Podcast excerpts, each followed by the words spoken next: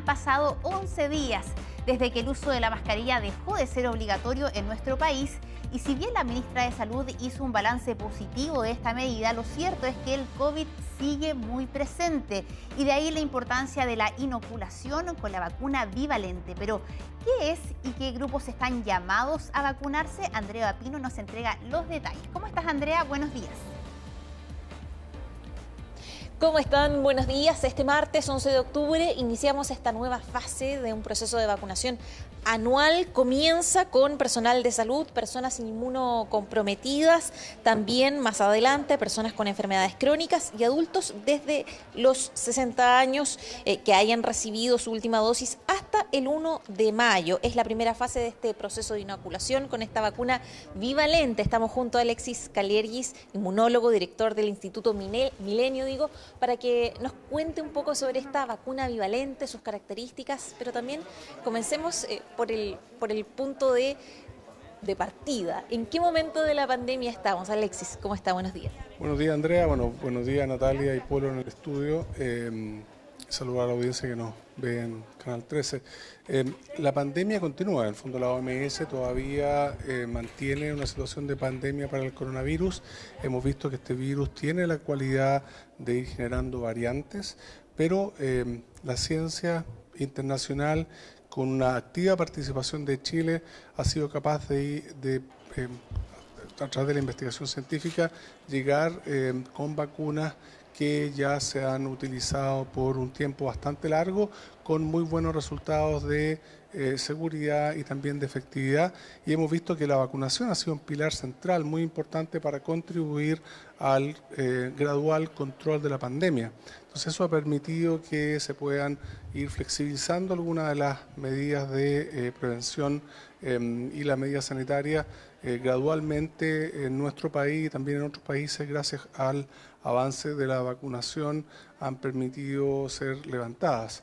Ahora, tenemos que seguir atentos, tenemos que seguir cuidándonos y por supuesto la ciencia eh, continúa avanzando y un avance importante es poder contar con vacunas eh, que contengan en su formulación las variantes, porque hasta ahora las vacunas que se han utilizado solamente incluyen al virus original eh, y ahora contamos eh, afortunadamente con vacunas que incluyen, además del virus original, una variante de circulación importante en la actualidad, como el caso de Omicron.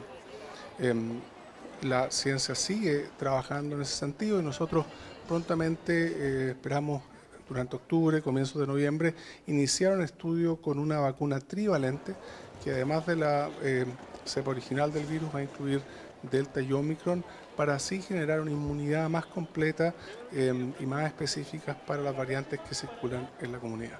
¿Cuánto tiempo eh, debería durar la inmunidad en este caso? Bueno, hemos visto que justamente con el primer esquema de vacunación seguido por las dosis de refuerzo, eh, la inmunidad se mantiene elevada y eso va de la mano con la protección. Eh, tanto resultados científicos en estudios controlados como estudios poblacionales y datos incluso en nuestra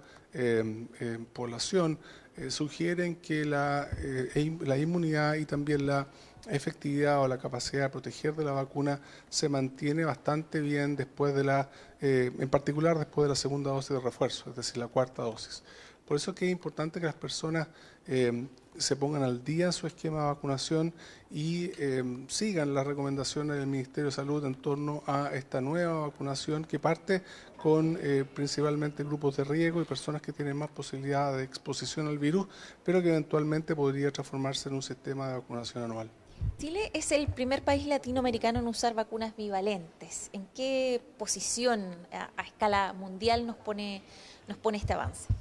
Bueno, yo creo que el hecho de que podamos contar con esta nueva formulación es muy positivo para nuestro país. Pienso que la eh, protección que generan las vacunas, ahora específicamente para eh, un coronavirus variante va a dejar en mejor condición a nuestra población, particularmente a las personas que tienen mayor riesgo de enfermarse, personas con algún tipo de inmunosupresión o algún tipo de eh, situación que predispone a enfermarse gravemente, así como el personal de salud que está más expuesto al contagio.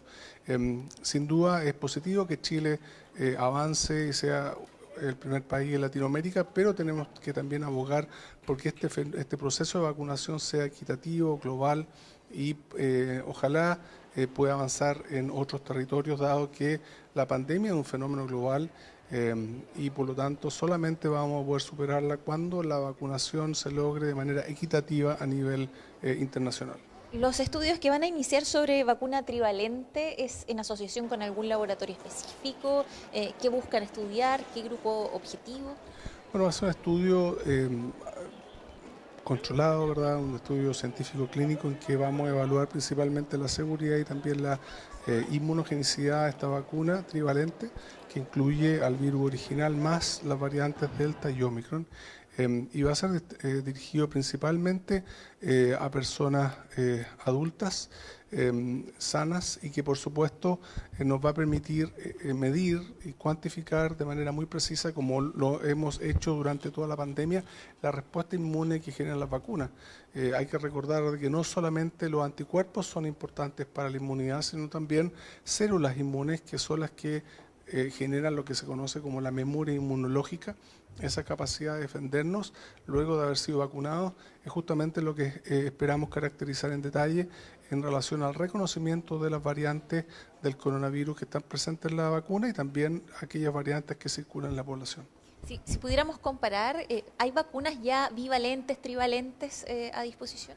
Actualmente solamente hay vacunas monovalentes y vacunas eh, bivalentes, Andrea.